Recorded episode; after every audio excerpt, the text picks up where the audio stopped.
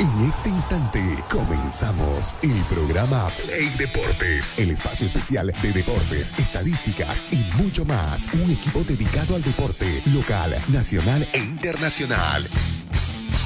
Play Deportes, conducido y dirigido por Fernando Valverde y todo su equipo. Arrancamos.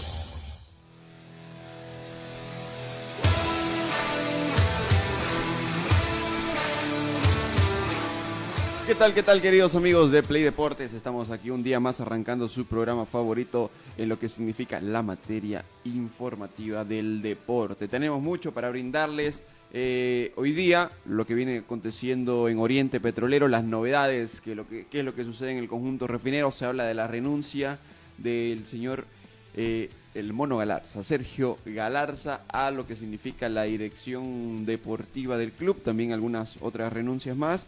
Eh, ¿A qué se deberá esto? Eh, posiblemente al cambio de directorio, porque, bueno, cambio en realidad, entre comillas, porque Ronald Ralde es el único candidato a presidente. Tal vez lo está haciendo como para que ganarse el apoyo de la gente, o tal vez ya está cansado. No sabemos qué es lo que sucede en realidad, pero obviamente vamos a sacar nuestras conclusiones. ¿Qué es lo que pasa con Blooming? Eh, eh, también vamos a ir repasando lo que viene haciendo el conjunto cruceño, porque de un rato al otro salió de, estar en la zona del descenso, de estar todo el campeonato en la zona del descenso, y ahora está nada más y nada menos que a uno o dos puntitos de lo que significa Copa Sudamericana. También vamos a hablar de esa situación. En Royal Party nadie se pronuncia al respecto de lo que viene siendo eh, las supuestas sanciones que se iban a realizar por el tema de adeudos a algunos jugadores, como, como lo escuchábamos al señor eh, Mario Franklin Quintero, presidente del club. Entonces todas esas noticias también las vamos a tener aquí en eh, Play Deportes. Así como también la victoria de Mamoré que sorprendió a Nacional Potosí luego de ir cayendo por dos tantos contra cero, lo termina remontando el compromiso, no sale de la zona del descenso, además continúa en el fondo, pero sin embargo esta victoria sirve como para lo anímico y así sucesivamente eh, tengan que salir, o sea, tengan motivación, ¿no? Para, para poder escapar de esa zona complicada en la que se encuentra. Y tenemos muchísima información más. Hoy juega Bolívar ante el conjunto de Paranaense. Vamos a dar la nómina de los jugadores que está trayendo el conjunto brasilero, que ya el día de ayer llegó a la ciudad de La Paz, entrenó en, en lo que es la sede del conjunto de Die Stronger en Achumani, para enfrentar hoy el compromiso ante el conjunto de Bolívar. No, hay mucha información para darles, como les mencioné. Eh, pero también vamos a darle el cordial saludo a nuestro querido colega Miguel Ángel que nos acompaña en la jornada de hoy.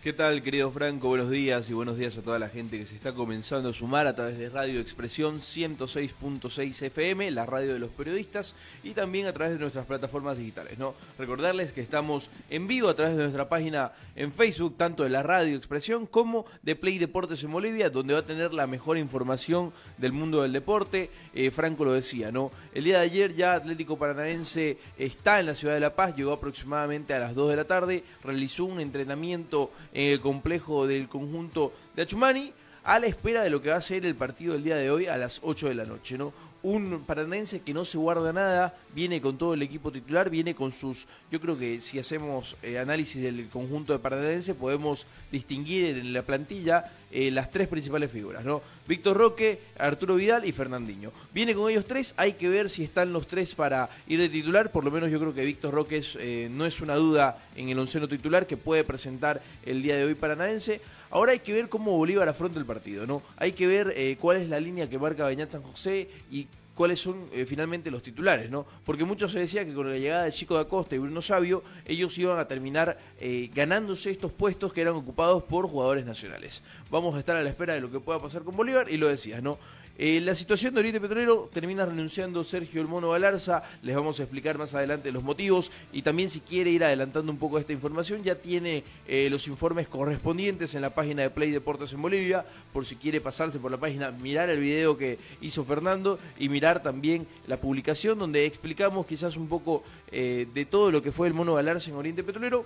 También preocupa ya la situación de Libertad Gran Mamoré con la cercanía que está tomando Oriente Petrolero. En estos momentos, Libertad Gran Mamoré, si bien se encuentra último en la zona del descenso, ya solo está a dos puntos de Oriente Petrolero y a un partido de ganarlo, de, ganarlo, Mamoré su siguiente partido lo termina igualando eh, depende de los resultados también que se den en Oriente Petrolero, ¿no? Así que ya está más ajustada la zona, no hay ese colchón eh, amplio de puntos que tenía hasta antes de esta fecha y vamos a estar a la espera de lo que pueda pasar, eh, sobre todo en el tema del descenso, ¿no? Que es lo que le preocupa a Oriente Petrolero y de ahí más ya Blooming que termina, como lo decía, saliendo, levantando un poco la cabeza, peleando la Copa Sudamericana.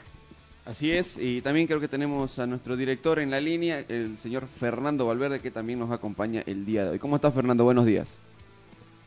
¿Cómo andan muchachos? Buenos días, Franco, Miguel, Pedro, gente de Play Deporte, buenos días. Sí, con todo el menú que hemos dado ahí, eh, vamos a estar durante esta hora de programación. También hay que recordar que además del partido de Bolívar, hoy vuelve los octavos, vuelve la Copa Libertadores, arranca los octavos de final.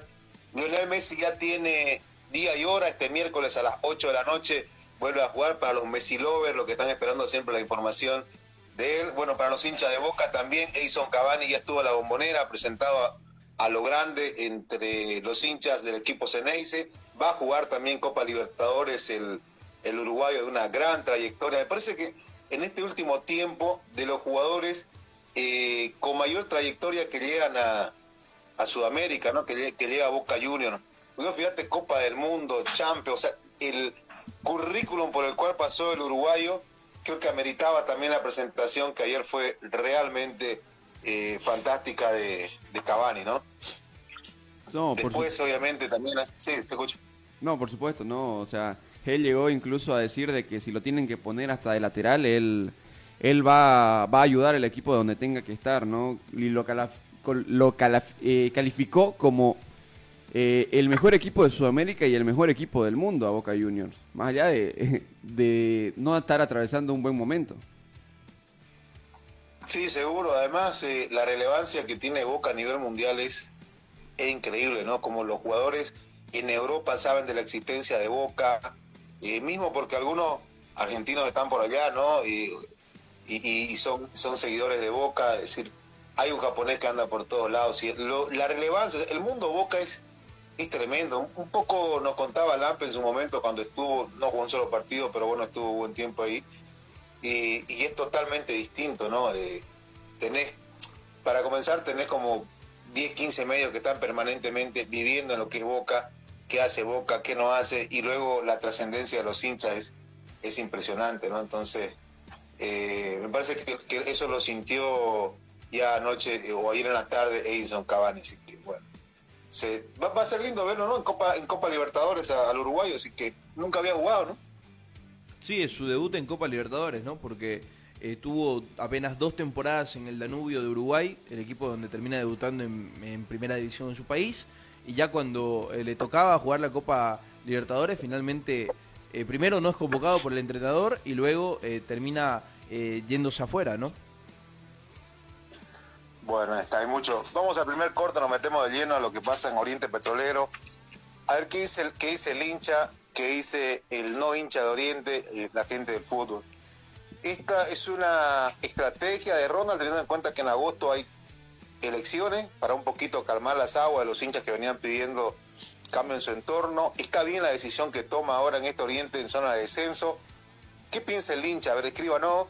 Eh, vamos a leer qué, qué piensa sobre esta decisión.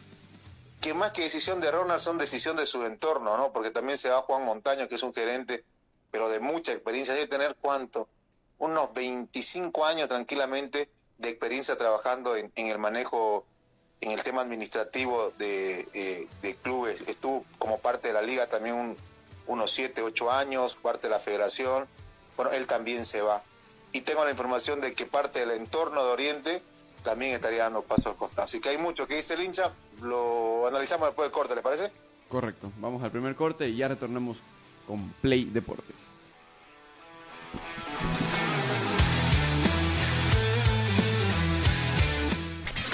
Una pausa. Construcciones y Servicios Borochi te ofrece proyectos arquitectónicos e hidrosanitarios, construcciones de viviendas, tinglados y puentes. Realizamos movimiento de tierra para terraplenes, mejoramientos de caminos, ripiado, enlosetados, pavimentaciones. También fiscalizamos y supervisamos obras civiles. Visítanos. Radial 13 entre tercer y cuarto anillo, calle General Davo Terrazas, número 360. Más información al 766 32 530 o 622 0000501. Construcciones y servicios Borochi, una constructora sólida para tu inversión. Somos el primer ingenio azucarero del país. Desde hace siete décadas apostamos por su desarrollo. Este logro no sería posible sin el trabajo de nuestra gente. Por eso seguimos creciendo e innovando para garantizar productos de calidad.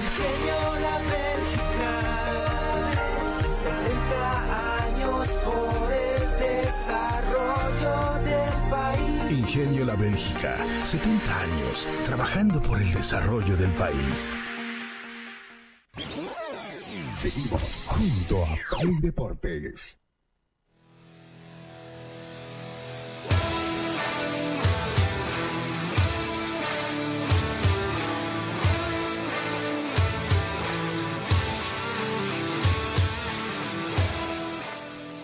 Continuamos cuando son las 7 de la mañana con 49 minutos. Esto es Play Deportes. Como lo decía nuestro director Fernando Valverde, vamos a entrar de lleno en lo que significa Oriente Petrolero porque la renuncia de Sergio Galarza como que termina sorprendiendo, ¿no? Porque en los peores momentos no se dijo nada, cuando se agarra a golpes con Henry Vaca no se lo despidió, no dio un paso al costado y ahora sí lo hace. ¿Por qué se debe esta decisión? Pues poco lo sabemos. Lo cierto es que eh, renuncia a la dirección deportiva del club refinero. Bueno, a ver, eh, si bien la gente seguramente ya leyó la página y, y otros medios porque eh, ya la información se, se expandió al, final, al finalizar la tarde, un dato eh, que nos pasaron y que pudimos corroborar luego, obviamente, como, como corresponde, porque cuando te llega una información hay que buscar tres, cuatro fuentes que terminen corroborando lo, que está manejando como información. Eh, me llegó y, modesta aparte, me parece que fuimos los primeros medios en sacarlo junto con Unitel. Fuimos los primeros en sacarlo y, luego, obviamente, vieron réplicas sobre, sobre el mismo tema. A ver, eh, a, a nosotros lo que nos informaron es que Galarza ya había dado un paso al costado o presentó su carta de renuncia luego de aquel banderazo. Si ustedes me ayudan con la fecha, no recuerdo previo a qué partido fue, pero hicieron un vivo los, los hinchas de Oriente, era un día sábado, eh, donde, donde fueron a, Ante Royal hacer Party. un banderazo para el club, perdón. Eh, para el partido con Royal Party. Parece que era previo al Royal Party, no recuerdo bien contra quién era previo, previo al partido, pero, pero hicieron un banderazo los hinchas de Oriente. Bueno, en aquella ocasión, eh, Cuando estaba todavía lo... No, no, no, no, Recién nomás. recién nomás. El banderazo nomás, fue sí, el- el, 22 de julio. Fue eh, la semana, días previos a que Oriente termine visitando a Independiente Petrolero en la ciudad de Sucre. Bueno, allí hubo una discusión eh, entre algunos hinchas del cuadro refinero que le reclamaron a, a Sergio Galarza el continuar ahí después eh, de que obviamente lo responsabilizan por, por el cargo que tiene, por haber contratado a jugadores que no rindieron, ¿no? Villagra, Villalba, eh, el mismo tema de, eh, de la salida de Henry Vaca, que, que, lo culpan como, eh, o lo apuntan como uno de los culpables de la salida. Y Sergio Galarza presenta su carta de renuncia porque Raldes, según lo que nos informan desde adentro, no le dio el apoyo correspondiente a, al mono. De hecho, ¿saben qué? Eh, me informan de que incluso uno de ellos, porque fueron tres los lo más agresivos, llegó incluso a agredir a, a- Galarza.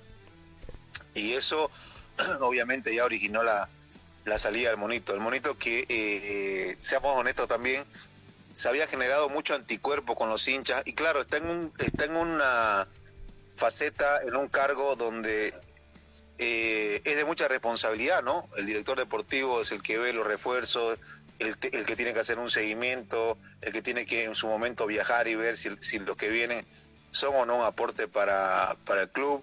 Y en su momento recuerden ustedes que lo de Galarza no solamente fue eh, que no llegaran jugadores que rindan de acuerdo a las expectativas, sino que se fueron jugadores también que ya venían rindiendo, ¿no?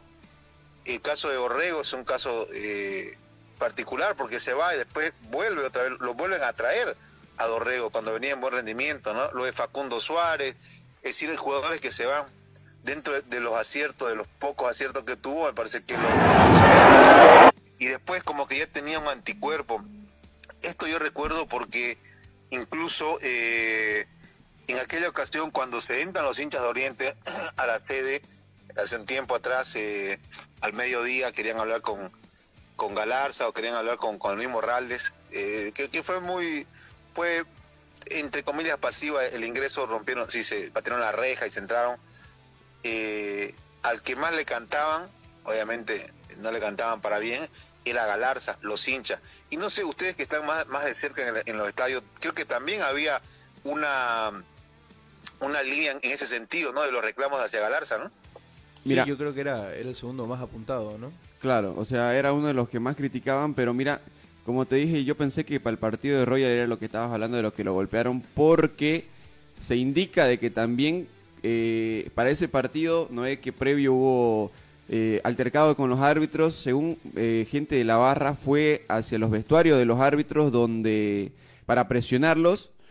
Y sin embargo, el mono Galarza, según se indica, de que se habría acercado para apaciguar a los hinchas y estos también lo habrían agredido. Claro, esto lo que contás vos Claro. fue el partido contra Royal Party. Contra Royal, ya en el partido, en en, el el, partido, estadio, en el antes de que comience el compromiso. Antes, Antes. antes. de que comience. No, en el entretiempo. entretiempo, correcto, en el entretiempo.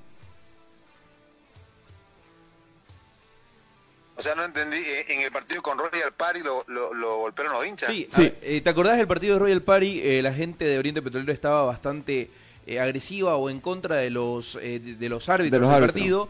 Culmina el primer tiempo, eh, los árbitros se retiran a los camerinos, gente de la barra de Oriente, de la curva de Oriente, eh, cruzó hacia la tribuna de preferencia con la intención de ingresar a los camerinos eh, de los árbitros, valga la, valga la redundancia, y ahí eh, de manera de apaciguar eh, el Mono Galarza junto a otras personas de Oriente Petrolero fueron los que se acercaron para evitar que eh, los hinchas terminen agrediendo a los jueces centrales. Bueno, ya, ya entonces esto como que eh, se venía venía rebalsando, ¿no? Venía eh, no con buena con buena línea.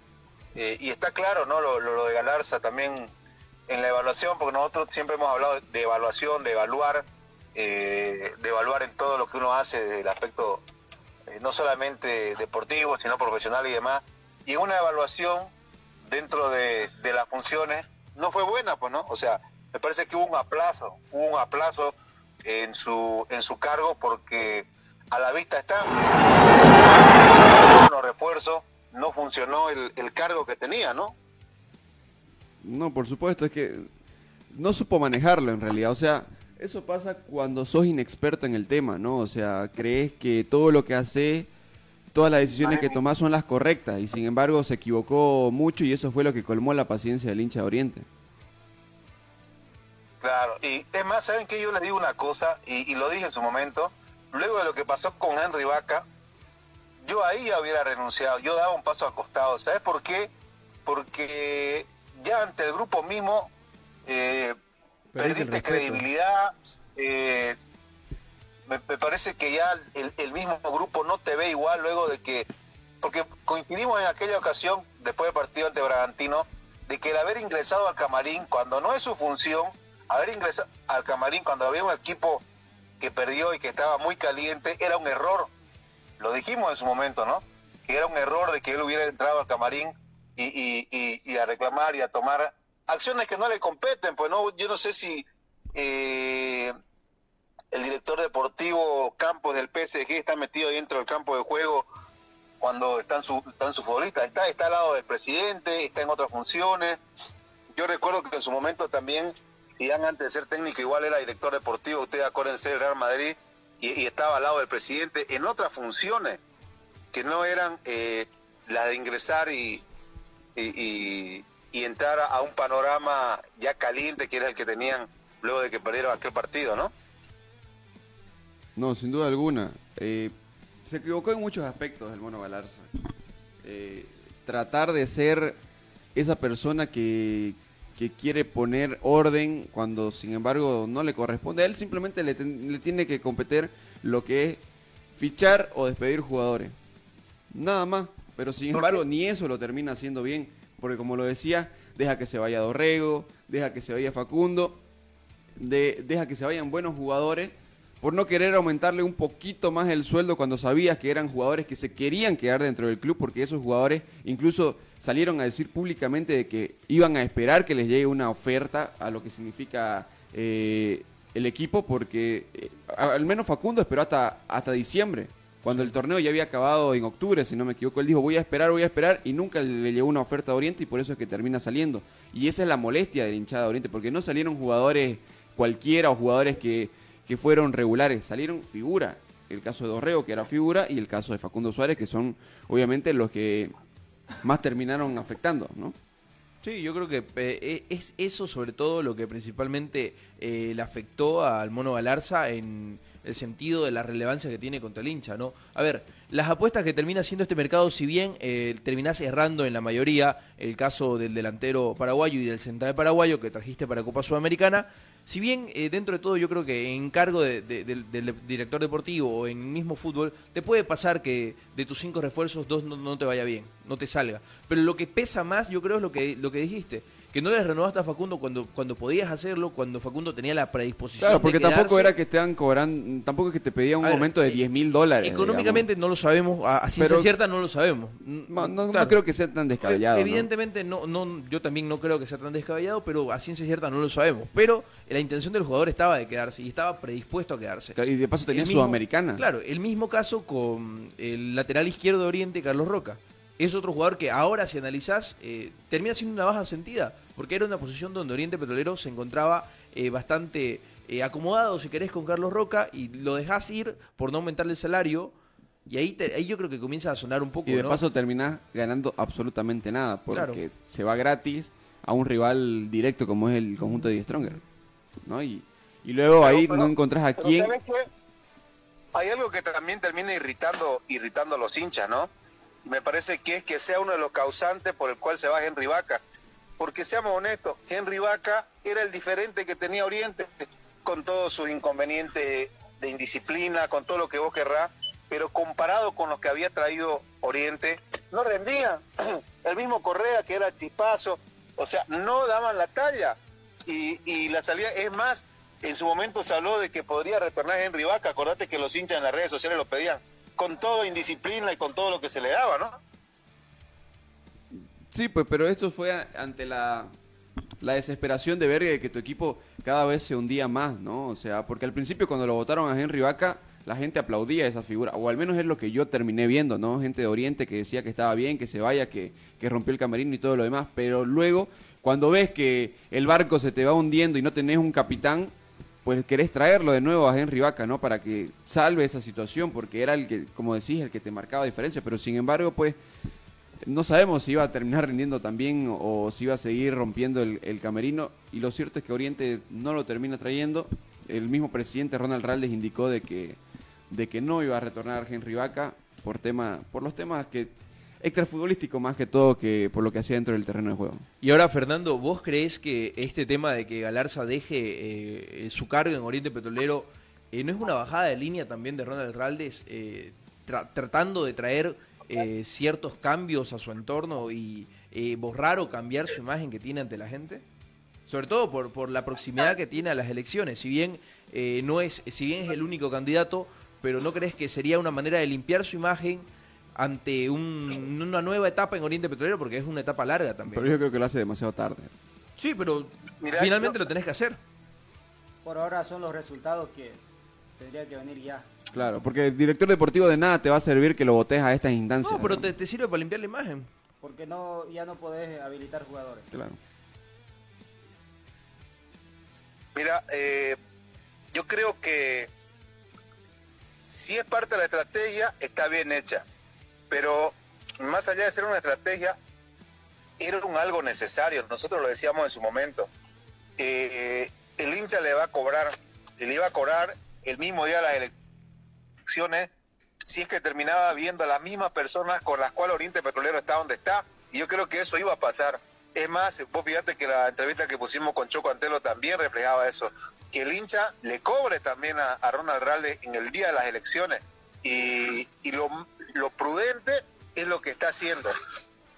que hubiera dado un paso al costado Galarza, que ya tenía anticuerpo. Eh, lo de Juan Montaño me parece que es lo que más le va a pesar. Una persona con, con mucha, mucha experiencia en Oriente y que, y que te digo la verdad, se la sabe, se la sabe toda de, del manejo. Pero bueno, tengo entendido hasta donde, hasta donde me informé de que lo de Juan Montaño va más por un tema de, creo que se va a ir a los Estados Unidos, tiene, tiene un compromiso allá en, en Estados Unidos, capaz, capaz y que vuelve. Eh, porque lo que me dijeron por el tema Juan Montaño es que el presidente le dijo, bueno, está bien si se quiere ir y las puertas de Oriente están abiertas. Entonces, por ahí vuelve o por ahí se lo contrata otro club porque es un, un funcionario muy, muy eficiente. Después, eh, tengo entendido que un par de dirigentes de su lado también se van a abrir en las próximas horas, en los próximos días, y, y de alguna manera eh, va a tener que rearmar su directorio, y si lo hace como estrategia, repito, está bien, y si lo hace con el deseo de buscar lo mejor para Oriente, también está bien, también está bien porque eh, Oriente necesita un cambio desde, desde la, desde el entorno de Ralde. Eh, y si tenés que sumar a gente que en su momento era opositora y que tiene idea y que tiene por último plata para poner y, y- y ayudar al equipo, también está muy bien. Entonces,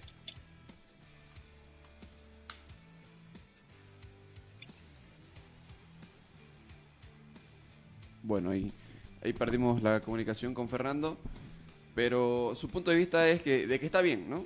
De que está bien de que salga un mono Galarza, puede ser, pero no sé si es eh, el momento ideal, ¿no? Sí, pero también ustedes lo decían, Claro. ¿no? En nada afecta que salga en estos momentos el director deportivo. Más bien, eh, era una persona que generaba rechazo del hincha de Oriente. A ver, porque las puteadas que, que volcaban cuando Oriente, cuando Ya, se puteaba más en la cancha, iban dirigidas primero hacia Ronald Raldes y después hacia Galarza. Ahora solamente Ronald Ralde se va a llevar todos esos insultos. Todo sí, eso. ahora sí. Claro. Ahora, también, también, a ver, seamos, seamos sinceros, ¿no? Eh, con los resultados esto termina cambiando, ¿no? A ver, las puteadas te- se, se van a ir, eh, ni bien eh, Oriente termina engrandando o termina saliendo de esta zona. Pero vamos a ver, ¿no? ¿Qué es lo que sucede?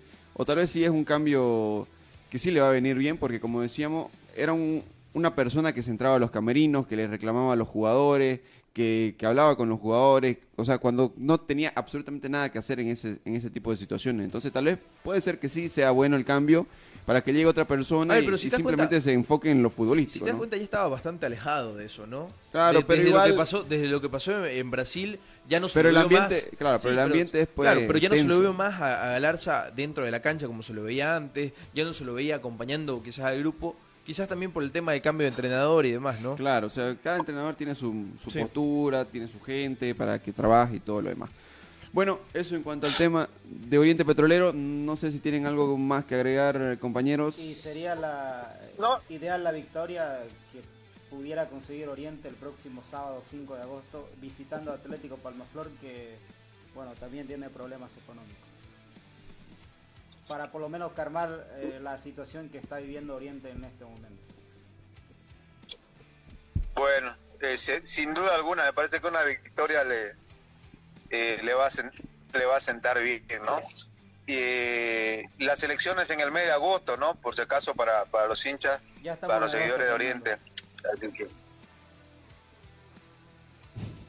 Te decía ya estamos en agosto, Fernando. Sí, el, el 12 o el 15, si no recuerdo mal, ¿no? La- las elecciones de este mes que ya estamos andando.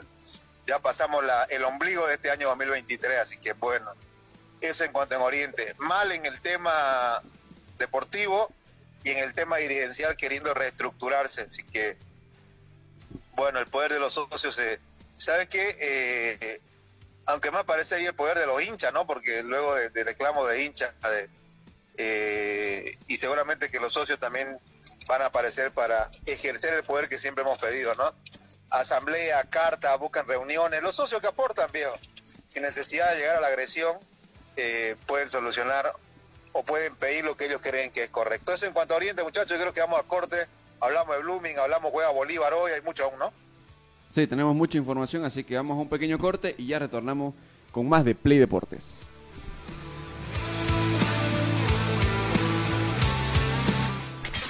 Una pausa en Play Deportes. Construcciones y Servicios Borochi te ofrece proyectos arquitectónicos e hidrosanitarios, construcciones de viviendas, tinglados y puentes. Realizamos movimiento de tierra para terraplenes, mejoramientos de caminos, ripiado, enlosetados, pavimentaciones. También fiscalizamos y supervisamos obras civiles. Visítanos. Radial 13 entre tercer y cuarto anillo, calle General Davo Terrazas, número 360. Más información al 766 32 530 o 622 501. Construcciones y servicios Borochi, una constructora sólida para tu inversión. Somos el primer ingenio azucarero del país. Desde hace siete décadas apostamos por su desarrollo. Este logro no sería posible sin el trabajo de nuestra gente. Por eso seguimos creciendo e innovando para garantizar productos de calidad. Ingenio La Bélgica,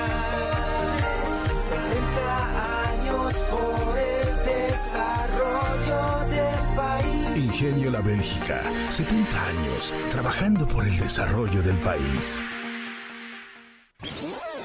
Seguimos junto a Play Deportes.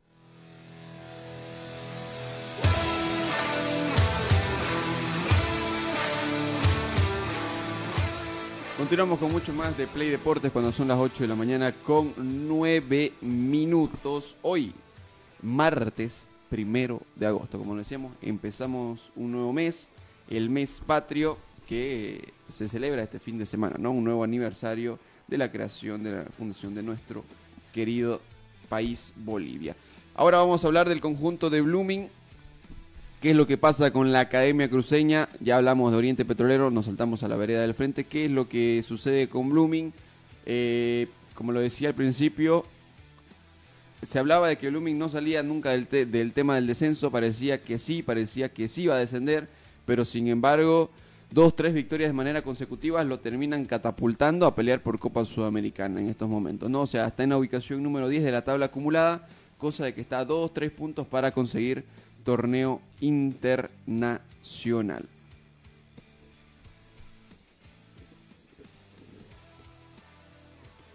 Importante lo que hace el cuadro de Blooming, que viene bastante motivado luego de la victoria ante Independiente Petrolero.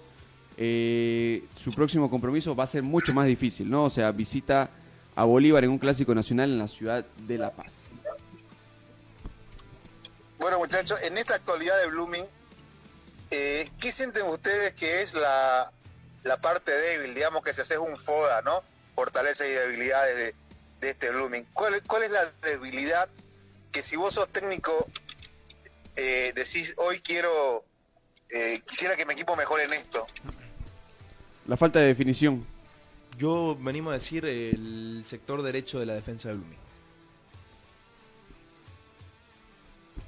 Bueno, son dos puntos que si uno lo hace el análisis crítico, en cierto, en ciertos aspectos tiene, se tiene sentido, ¿no? El parte Sí. derecho porque cuando defiende Blooming con César Romero, que no es un lateral por naturaleza, Y le cuesta. le cuesta, le pero es, es intermitente Romero, porque a veces te juega, Sí, te ver, hace excelentes partidos jugando de lateral derecho y hay otros donde no puede ni controlar una pelota como era en Claro, caso de por, Independiente. por eso, por eso te digo, eh, te- termina yo creo que cayendo en esa intermitencia eh, al jugar y a veces le puede le, le juega mala- una mala pasada. E incluso eh, yo creo que el, el hincha de Blooming es muy poco de, de criticar a sus jugadores, ¿no? Claro. Pero a ver, eh, el- lo vimos en el partido del otro día eh, en el Tabicho Aguilera, ¿no? Cuando eh, Romero se le escapaba la pelota, eh, le costaba dominar o fallaba un pase o erraba bastantes pases porque el, el otro día erró bastante al querer eh, combinar con sus compañeros. Se Es escuchaba más, creo que incluso pierde la pelota donde provoca el penal. Sí, si sí, no me y- además el penal termina viendo por la banda de Romero. Claro. Yo creo que es el lugar por donde más lo terminan atacando a Blooming. Y a ver, si bien ya eh, atrás tenéis un jugador que te termina eh, salvando quizás algunas jugadas, como es la Cerda, y como Richet, que está en, levantada a su nivel, yo creo que es el lado más flojo de Blooming, pero también eh, lo que decís, ¿no? El tema de la Blooming, definición Blooming peca termina, mucho. Blooming termina pecando mucho, eh, termina, y lo, me- lo decía el mismo Gastón, ¿no? Eh, termina, él termina quedándose con las jugadas que termina él errando que con las que convierte. Claro, porque así como convierte, como viene convirtiendo Gastón, también sigue errando Sí. mucho. El Ah, Conejo no- Arce no terminó... Solo, no solo Gastón, ¿no? Claro, el, el Conejo Arce erró uno sin arquero, sin Esterra que no está en un buen nivel, también erró un mano a mano, más allá de que fue outside, pero eso se podía revisar con el VAR. Entonces como que Blooming también no es fino en la definición, porque si fuera fino, ahorita estaríamos hablando de que Blooming estaría tal vez algunos puestos más arriba, porque muchas veces la falta de efectividad al momento de definir le ha terminado pasando factura, porque no termina cerrando el partido. Mira, los últimos, de los últimos cuatro victorias de Blooming, tres han sido por una sola diferencia. Exactamente. Por un gol. Y yo creo que. a Y ver, Blooming contra, genera, contra, genera sí, mucho. contra la U de Vinto, yo creo que eh, tuviste opciones para marcar eh, más de uno, ¿no? A ver, quizás contra Nacional, allá en Potosí, sí, eh, fue un partido donde tuviste muy pocas opciones de gol. Pero claras de gol, sí, claro, pero muy pocas. En comparación a lo que pasó contra la U de Vinto. O al menos lo que pasa aquí en Santa Cruz, Sí, y, pongámoslo lo en que pasa, contexto. y lo que pasa acá también en Santa Cruz, lo mismo que pasó acá en Santa Cruz contra Nacional Potosí hace ya unos cuantos, unas cuantas semanas. Claro, ¿no? y, y si hablamos con Independiente, igual lo que les acabo de contar, que terminan, terminan errando mucho, ¿no? Sí. Entonces, eh, yo creo que esos dos serían la- la- los puntos débiles, porque después del arco, Urazaña bien, la defensa central bien, Denilson Durán bien, el medio campo, ni que se diga, yo creo que es lo mejor que tiene Blooming. Y el ataque, con Arismendi y Gastón, el conejo que quiere volver a un, a un buen nivel, están, están hasta por ahí. Bueno, está bien. Eh, después la fortaleza está por demás también, ¿no? Eh, me parece que la fortaleza es individual y el orden que por ahí le ha, le ha dado Bustos, ¿no? Sí. Para mí, para mí ¿sabes qué, cuál es lo mejor? El mediocampo entre Figuera y, y Sile. Me atrevo a decir que es lo mejor que tiene Blooming en estos momentos. Más allá de- del buen momento que pasa Gastón con los goles, más allá de que la saga central como que se afianza es, más. Es un pico que se mantiene, ¿no? Exactamente. Sí, sí, sí. Y antes de llegar, o sea, y, y justamente a eso me voy, que el medio campo, porque antes de llegar, antes de que el ataque vaya hacia la defensa, se corta en el medio campo. Y obviamente cuando se, se genera, la jugada tiene No, que pasar por el además medio recupera, campo. recupera muchas, muchas pelotas ese medio campo. ¿no? Claro, exactamente. Sobre todo no solamente Jiménez, recupera, sí, sino que también genera. sí. A eso me voy. Entonces esa yo creo que es la, el punto más alto que tiene Blooming en estos momentos. Uraesaña es un punto alto también en estos momentos. Exactamente. de Braulio, sí. Mucho. Te ha, te ha- te ha salvado mucho, ha aparecido en partidos importantes, Braulio. Y ahora mirá, el mes de julio que ha tenido Blooming. Ha jugado siete partidos, ha perdido solo uno. Contra Bilzerman de visitante. Y la U. Ah, y con la, sí, con la U de Vinto, perdón. Sí, con la U de Vinto también de visitante. Pero en Santa Cruz te muestra también que termina siendo una fortaleza de Blooming. Claro, cuando incluso antes era incluso hasta su propia Sí. debilidad de Blooming perder en- aquí en Santa Cruz. Sí, porque incluso vino, vino, vino, Vino Vinto. vino Vinto y le, le termina ganando. Claro, vino Bilzerman que no entrenaba con un equipo completamente alterno y aún así termina, termina sacándole igual un punto. Entonces, muchas veces se le convertía en, en no una casa, pero sino un, pun- un, un escenario donde tampoco, donde le costaba mucho eh, ganar al conjunto de Blooming. Pero ahora ya lo volvió una fortaleza. También la- el apoyo de la gente es importante para que eh, Blooming esté atravesando por este buen momento. Sí. Bueno, eso en cuanto a Blooming, muchachos. Eh, después en las redes sociales, eh, ¿han visto los hinchas que muchos están vinculando, no sé si de forma mental o con alguna prueba, eh, el tema del- del uruguayo que he buscado ahora en Santa Cruz o ahora en Bolivia? Eh, según lo que se tiene, o sea, es el- yo creo que todos manejamos la misma información, ¿no? Porque son especulaciones y no hay, Nada oficial. no hay nada oficial, no hay pruebas, no hay absolutamente nada de que según se estaría, estaría vinculando, ¿no? O sea, pero no tal vez dirigencialmente, pero sí aportando con alguna cantidad de dinero. Incluso creo que el, el mismo ministro de gobierno termina diciendo eso, ¿no? Que se estaban realizando las investigaciones correspondientes y que se está se, se tenía eh, la información de que el uruguayo el narcotraficante que está prófugo en estos momentos estaba vinculado con un equipo de división profesional. Más allá de lo que ya se conoce y de lo que se- es, es de público conocimiento en realidad, que es su vinculación con el fútbol de ascenso, en este caso en la ACF, ¿no? Correcto. Bueno, sí, porque eh, la, la, la tendencia en redes sociales es bastante fuerte. Y yo creo que en el tema ese habrá que esperar lo que determine la justicia que esté investigando, pero es un tema bastante delicado. Pero que, que me sorprende el hecho de, de la vinculación que hace el hincha tan eh, continua, ¿no? Mm, A ver, eh, obviamente se genera algún tipo de susceptibilidad, ¿no? Y, y no sé si solamente esto pasa con Blooming, pero al menos yo lo he visto con Blooming. Pero es por lo que normalmente Blooming, no sé, no sé, me atrevo a decir de que tal vez es por el tema de sueldo, ¿no? Por sea, ¿cuánto, ¿hace cuánto no veíamos a un Blooming Al día. al día, ¿no? O sea, con las mensualidades al día y todo lo demás. Entonces, eh, por ahí tal vez entra un poco la susceptibilidad. A mí me entra la susceptibilidad por ese motivo, ¿no? Porque, como te dije, Blooming siempre estaba acostumbrado a ver dos, tres meses. eh, a veces llegaban justitos o a veces te hacían propuestas solamente de pagarte medio mes. Te pagan el Y- 50% Exactamente, y, y- luego sí. el otro 50% y así sucesivamente. Pero ahorita Blooming está al día. Entonces, eh, tal vez esa es una de las susceptibilidades que se tiene por el cual se apunta al cuadro de Blooming. Yo miré el, el entorno con el que converso, eh, la susceptibilidad, bueno, ese es un tema, ¿no? Obviamente, ¿no? Muchos se preguntan, ¿de dónde sale la plata si ya no están los inversores? Claro, y de dónde salían los fichajes, ¿no? Porque, o sea, los fichajes que trajo o que iba a traer Blooming en todo caso eran pesaditos. Claro, ya no era con los inversores porque ya no estaban, Claro. ¿no? Y pagaron muchas deudas en la FIFA y todo lo demás. Ese es un tema. Pero el, el otro, el tema dos, o, o uno si vos querés, es eh, la vinculación que tuvieron con el vicepresidente en su momento, Nelson Mauriel, ¿no? Que Claro, finalmente verdad. después se descubrió es que evidentemente era una persona que estaba ligada a estos temas y, y, y él incluso fungía como vicepresidente, si mal no recuerdo en su momento, ¿no? Claro, y en ese momento del atentado, el señor Sebastián Peña se encontraba con él. Eh, incluso, Acompañándolo, sí. eh, acompañándolo, incluso recibió un impacto de bala en ese momento. Entonces va por ahí, digamos, eh, me parece eh, lo que se comenta en redes sociales, lo que se hablan entre algunos eh, seguidores del fútbol, de que va, va por eso, lo, re- lo relacionan por ese lado más, ¿no? Por- porque tuvo ese ese inconveniente, ese infortunado con, con el señor Nelson Mauriel, que terminó perdiendo la vida, como bien informan ustedes, ¿no? Sí, o sea, hay muchos temas, ¿no? O sea, que lleva a la susceptibilidad, ¿no? Porque es un club que ya tiene precedente, Sí, sobre todo eso. tiene precedente y ahora que de un rato para el otro estén al día, eh, que traigan jugadores importantes y todo lo demás, como que, que te aumenta esa susceptibilidad. Y mucho más si sale una persona que estaba ligada al fútbol, obviamente te lo pone a tope, ¿no? O sea, te pone como que el ojo de la tormenta encima. Entonces, vamos a esperar a que salga tal vez alguien a aclarar la situación, a que desmienta esta figura.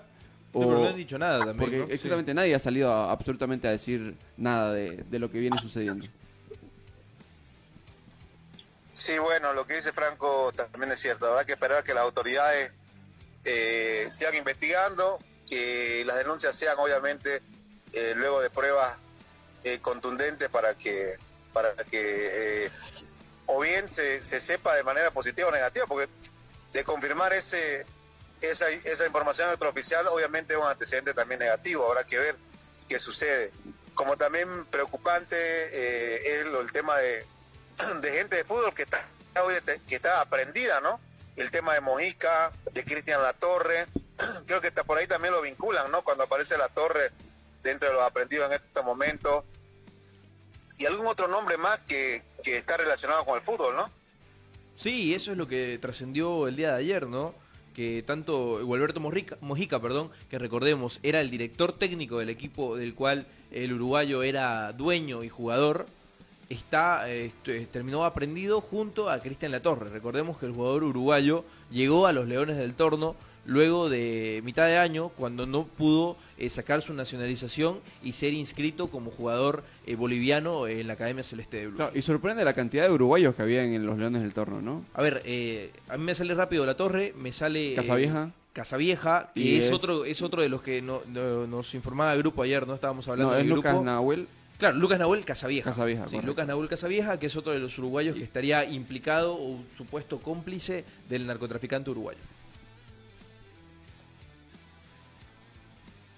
Sí, por eso te digo, sorprende. Después habrá que ver qué grado de responsabilidad, si son tan así como dicen cómplices, o tal vez simplemente fueron inocentes dentro de, de una falta de conocimiento de, de para quién tra- trabajan, sí, digamos. Entonces, hay que ver, ¿no? Hay que, hay que ver qué, qué determina la justicia. Lo cierto es que eh, sí gente del fútbol está metida allí, eh, por lo menos aprendida.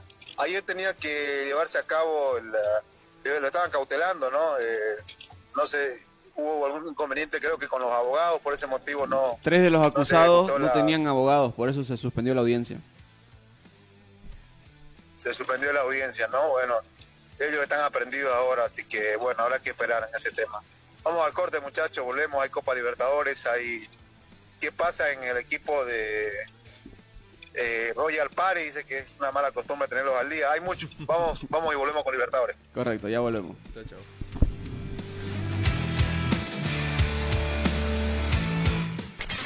Una pausa. Construcciones y Servicios Borochi te ofrece proyectos arquitectónicos e hidrosanitarios, construcciones de viviendas, tinglados y puentes. Realizamos movimiento de tierra para terraplenes, mejoramientos de caminos, ripiado, enlosetados, pavimentaciones. También fiscalizamos y supervisamos obras civiles. Visítanos. Radial 13 entre tercer y cuarto anillo, calle General Davo Terrazas, número 360. Más información al 766 32 530 o 622 00501. Construcciones y servicios Borochi, una constructora sólida para tu inversión. Somos el primer ingenio azucarero del país. Desde hace siete décadas apostamos por su desarrollo. Este logro no sería posible sin el trabajo de nuestra gente. Por eso seguimos creciendo e innovando para garantizar productos de calidad.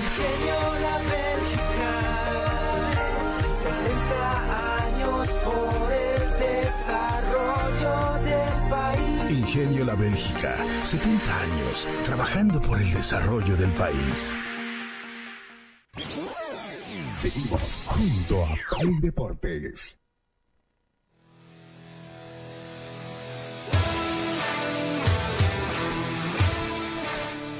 Continuamos en esta última parte del programa Play Deportes cuando son las 8 de la mañana con 24 minutos. Queda todavía mucho por analizar, pero vamos a entrar de lleno en la materia de lo que viene siendo la Copa Libertadores, porque la Academia Paseña juega hoy compromiso importante, partido de ida por los octavos de final de la Conmebol Libertadores ante el conjunto atlético paranaense que viene con todas sus figuras, a excepción de un central que dice que no quiere jugar en la ciudad de La Paz o en la altura en general. Ah, vos. Bueno, está, están poniendo excusas el, el central brasilero en todo caso, pero aparte de él, eh, viene con todo, ¿no? Está convocado en estos momentos eh, tanto Fernandinho, el ex Manchester City, eh, que hasta no hace muchas temporadas eh, jugaba Champions League con el, con el conjunto ciudadano. Después eh, podemos destacar la presencia de Arturo Vidal, ¿no? El jugador eh, chileno de gran trayectoria. Yo creo que hablar de Arturo Vidal es hablar de un jugador eh, que marcó una época, sobre todo en la selección chilena, eh, por todo lo que consiguió, las Copas Américas que consiguió, los mundiales en los que jugó. Y también eh, podemos destacar a Víctor Roque, ¿no? Que yo creo que es la perlita que tiene este Atlético Paranaense. Y no por Que algo. obviamente resalta más porque ya se fue al Barcelona, Y o sea, eso- porque y- tiene y- su y contrato con el Barcelona. Y eso iba. Y no por algo el Barcelona pagó 60 millones eh, de euros por la contratación de este delantero brasilero, que es el goleador también del conjunto de Paranaense. Este paranaense que llegó a la ciudad de La Paz, eh, ayer nos sorprendió mucho el, el tema de la logística que utilizaron para llegar a la ciudad de La Paz. Por lo general se van el mismo día, llegan a Santa Cruz y luego eh, horas antes parten a, la sede de gobierno. Bueno, estos llegaron con una logística distinta y tiene motivo, ¿no? Los brasileños entienden y en los estudios permanentes que hacen para jugar, no solo en la altura, también en el calor, en nieve, donde les toque, tienen gente especializada que van trabajando para ver cómo rinden mejor sus, sus equipos y cómo pueden conseguir resultados. Bueno, dentro de ese estudio que realizaron, saben que la pelota va distinto en la ciudad de La Paz, sabe que el, saben que el control, la pelota se vuelve más liviana por la falta de oxígeno, el control es distinto, los pases largos son distintos, los remates también, el portero. Entonces, previendo toda esta situación, es que decidieron llegar y realizar una práctica entera y hasta donde tengo entendido, o por lo menos conversaba con gente que estuvo en la cobertura de la última práctica de, del Paranaense, eh, se hizo mucho de eso, remates de larga distancia, el control del balón a los 3.600, una práctica eh, como si fuese un partido oficial desde esos puntos, desde los remates, de los centros, desde el control del balón a los 3.600. Entonces, ese fue el motivo por el cual los brasileros, y capaz están marcando la ruta de, de la visita de otros equipos en un futuro, pero fue el motivo por el cual eh, se vinieron con anticipación, ¿no? Y sí, eh, esto quiere decir que Atlético Paranaense no va a venir a, a dejarlo jugar a Bolívar, va a venir a, hacer su fútbol, porque seguramente no quiere pasar el bochorno que pasó la anterior vez cuando visitó la ciudad de La Paz ante el Tigre, donde termina perdiendo por 5 a 0, donde eso te puede terminar marcando una diferencia, ¿no? Porque si tenés ese tenuante de que ya viniste a la ciudad de La Paz en dos oportunidades y en las dos oportunidades te metieron cinco goles, entonces es como que ya no quieren volver a pasar esa situación, porque imagínate perder por 5 a 0, Bolívar va Sí. se defiende, solamente recibe 3, un ejemplo, y, y quedas eliminado. A ver, eh, y te marca ¿no? un poco lo, lo que va a ser el partido. Va a ser un Atlético Paranaense que quizás... eh, Que no va a venir Sí, a- no va no va a venir a meterse atrás, no va a venir a guardarse y, O- a, y a o- cuidar el 0-0. ¿no?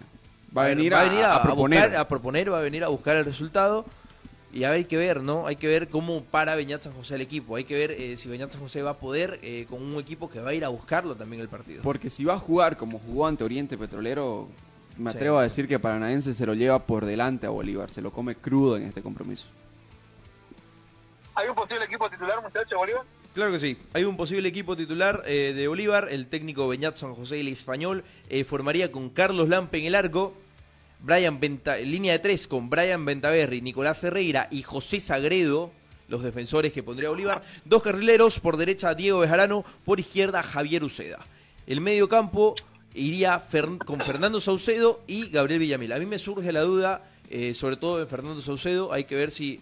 eh, por, por qué estaría Fernando Saucedo por encima de Leonel A mí Justiniano? me marca que es Leonel Justiniano que en, otra- que en ese- otras líneas. Leonel- son, ¿no? Leonel- eh, yo creo que esa es, esa es la Sí. principal duda, ¿no? Eh, Saucedo o Justiniano, yo me inclinaría más por Justiniano porque viene jugando todos los partidos de Copa eh, Libertadores con Bolívar. Y arriba eh, metería a Patito Rodríguez a la izquierda, Bruno Sabio a la derecha y de punta eh, Ronnie Fernández. Casi el mismo onceno que jugó con Oriente, ¿no? Mm, Sí, prácticamente, ¿no? O sea, A ver, eh, la única modificación sería el patito Y Diego Bejarano. y Diego Bejarán. ¿No? Correcto. Y después que no salgan con que nos desgastamos en el partido de Oriente, el tema físico. Digo, eh, porque tuvo nomás su, su intensidad, esencialmente el primer tiempo que le metió el rival y el segundo tiempo que, que ya la intensidad la propuso Bolívar. Entonces, que, a ver, vamos a ver si no es un argumento, porque Beñat para, para pretextos está clarísimo de que no le faltan, ¿no? No, motivo no le falta pa- para, para poner pretextos.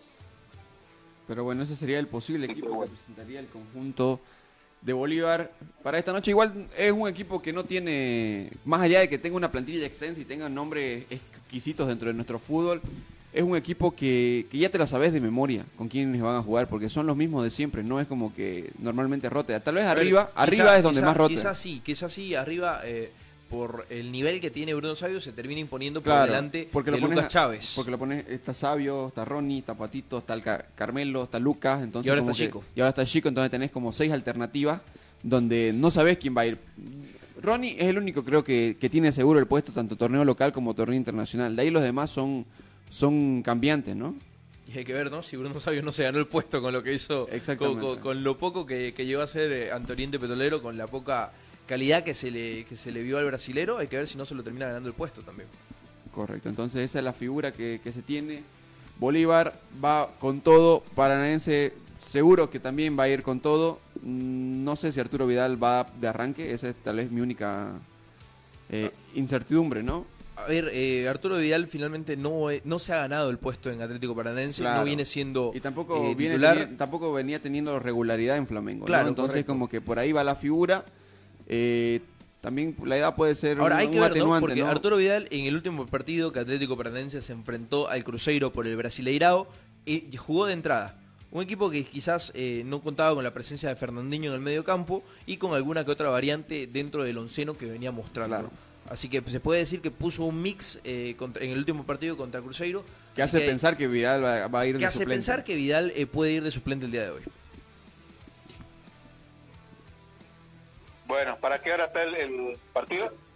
El partido está para las 8 de la noche el día de hoy, martes primero de agosto, en el Hernando Siles de La Paz. Pero antes, el señor Marcelo Claure indicó de que quiere que toda la gente vaya a Tembladerani porque van a empezar con la construcción del estadio de Bolívar y de ahí van a partir en caravana hacia el estadio Hernando Siles para lo que va a ser el compromiso ante Atlético Paranaense. Eh, sí, pude ver los reportes ayer de La Paz y, esa es la rutina que van a hacer. Van a poner la piedra fundamental, la del inicio de la construcción del, nuevo estadio y, y ahí se van todos al estadio, así que está bien. Eh, a estar armada una fiesta, ojalá que termine así, siempre lo decimos cuando juegan equipos bolivianos, queremos que les vayan bien.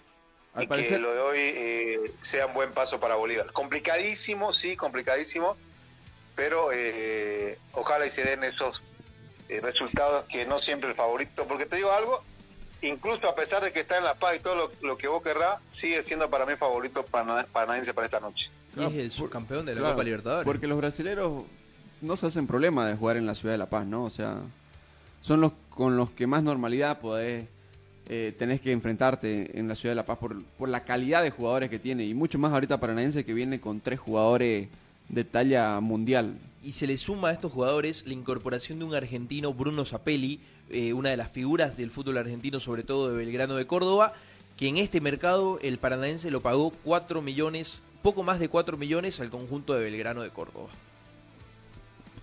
Bueno, así está la previa para esta noche entonces. Eh, para ir cerrando y no olvidarnos, eh, Nacional Potosí se aplaza, ¿no? Sí. O, o- o Libertad Gran Mamoré eh, saca la cabeza al fondo.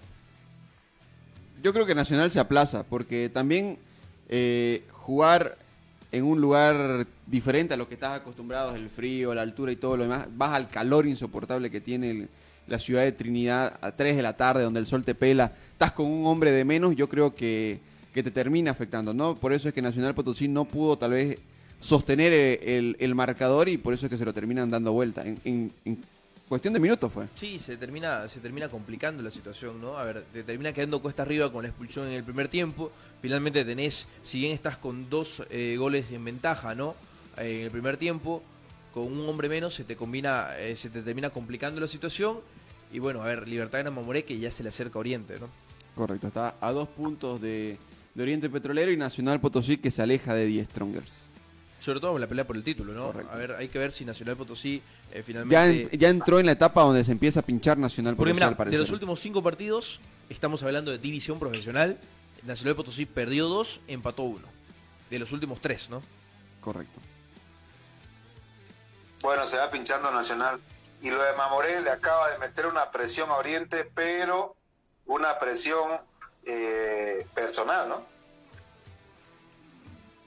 en la pelea, en la pelea por, el- por, el- por, por- por salir de esa zona del descenso, sí. Porque Pero ahora, creo- ahora sí, Mamoré eh, está a un partido de igualarlo a Oriente. Claro. Eh, obviamente, eh, viendo los resultados que consigue el conjunto refinero también. Por supuesto.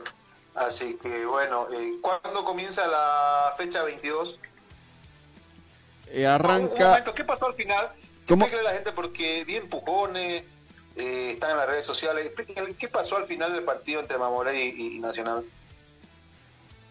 Mm, A ver, se bueno. termina, termina, yo creo que siendo un poco el tema de los minutos agregados, ¿no? Esa tensión que genera ante un equipo que está eh, obteniendo resultados importantes, porque Mamoré vuelve a ganar después de un buen tiempo, Después de dos meses. sí, después de dos meses, y yo creo que eh, te genera y te termina caldeando un poco el ambiente, el tiempo que se terminó recuperando por todo este tema de- del bar y demás.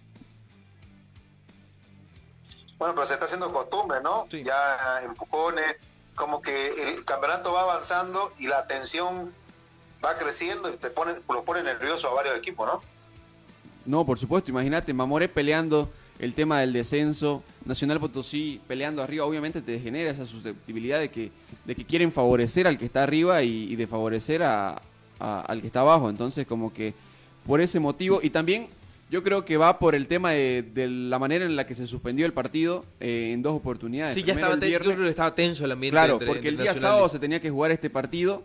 Incluso salieron los dirigentes, el mismo presidente de, de Mamoré, a dar declaraciones diciendo de que no puede ser de que le avisen una hora antes de que comience el compromiso de que no se iba a jugar, mientras que a Nacional Potosí se le había avisado muchísimo antes. Mamoré ya se encontraba en el estadio, ya había desplazado la logística, ya estaban preparando, la gente ya se encontraba fuera del escenario deportivo para luego eh, tener que cancelar absolutamente A ver, todo. lo del sábado, si querés, se puede entender por el tema de que de la logística, de que no pudieron llegar. No, el viernes se tenía que jugar Claro, el el partido viernes, perdón, y para el sábado... Correcto, lo del viernes, si querés, lo, se puede entender, ¿no? Podés, Claro. podés darle la mano Claro, porque a vos sabías que había bloqueo y que no iban a llegar los... O que era difícil de que lleguen y estén a, a tal, Y tal además, hora, ¿no? y además Ahora, Tigo ya lo había, ya, ya Sí. no había sacado la programación Sí. del partido. Ahora lo del sábado sí es preocupante, ¿no? Claro, porque ya habían levantado el bloqueo. Sí, terminás jugando, terminás jugando y terminás mostrando una cara no profesional finalmente eh, por parte de, de la federación, porque es la encargada de programar el partido y de que todo eh, esté para que se juegue. Claro, y el enojo fue más grande porque a Nacional Potosí se le había avisado muchísimo antes, es más, ni siquiera habían salido de su hotel, estaban descansando, mientras que todo Mamoré ya se encontraba en el estadio.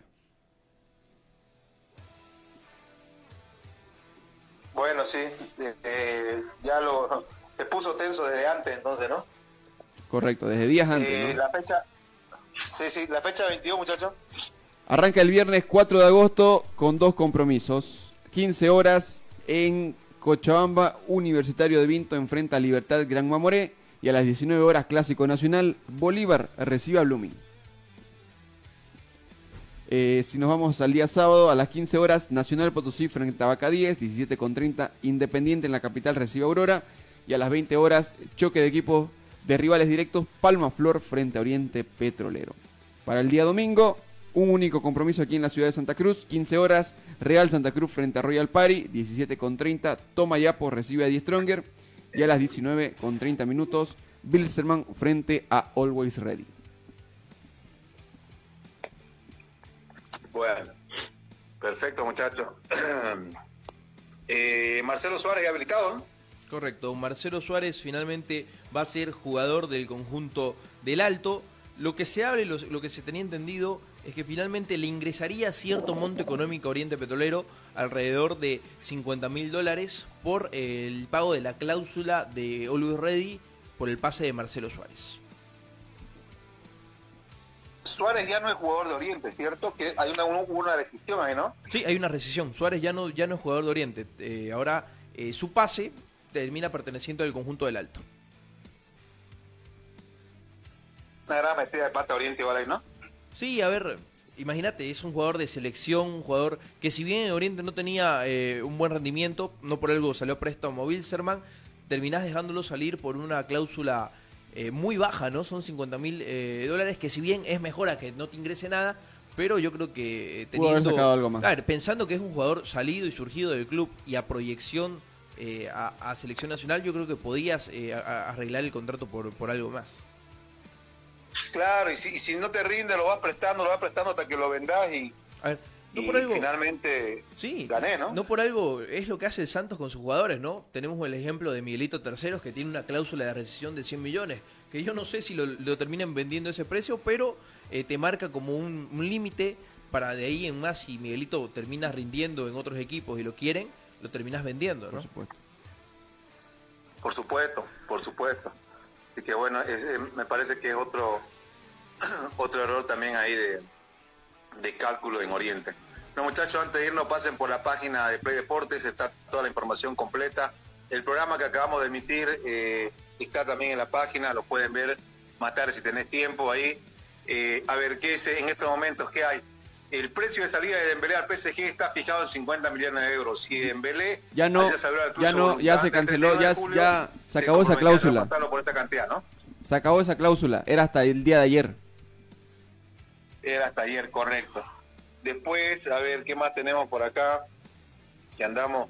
Lalo Landa dice, pregunto, Blooming no participó en competencia con Mebol y Blooming no trae cuando juega, entonces ese dinero, y dice, la tiene enterada. ¿es?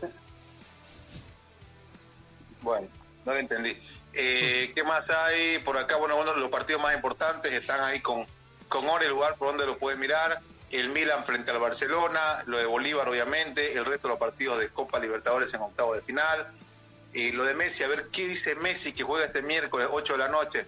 El Inter de Miami, Lionel Messi, ahora tiene más seguidores que todos los otros clubes, de los 28 clubes, de todos combinados.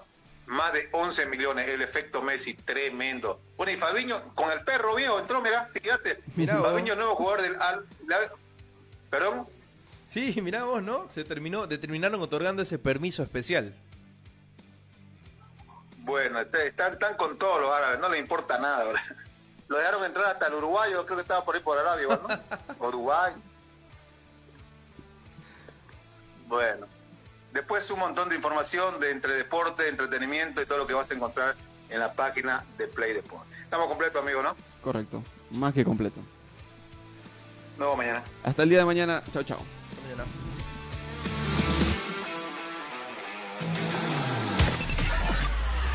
Hasta aquí, Play Deportes será hasta cuando el deporte nos convoque. Permiso.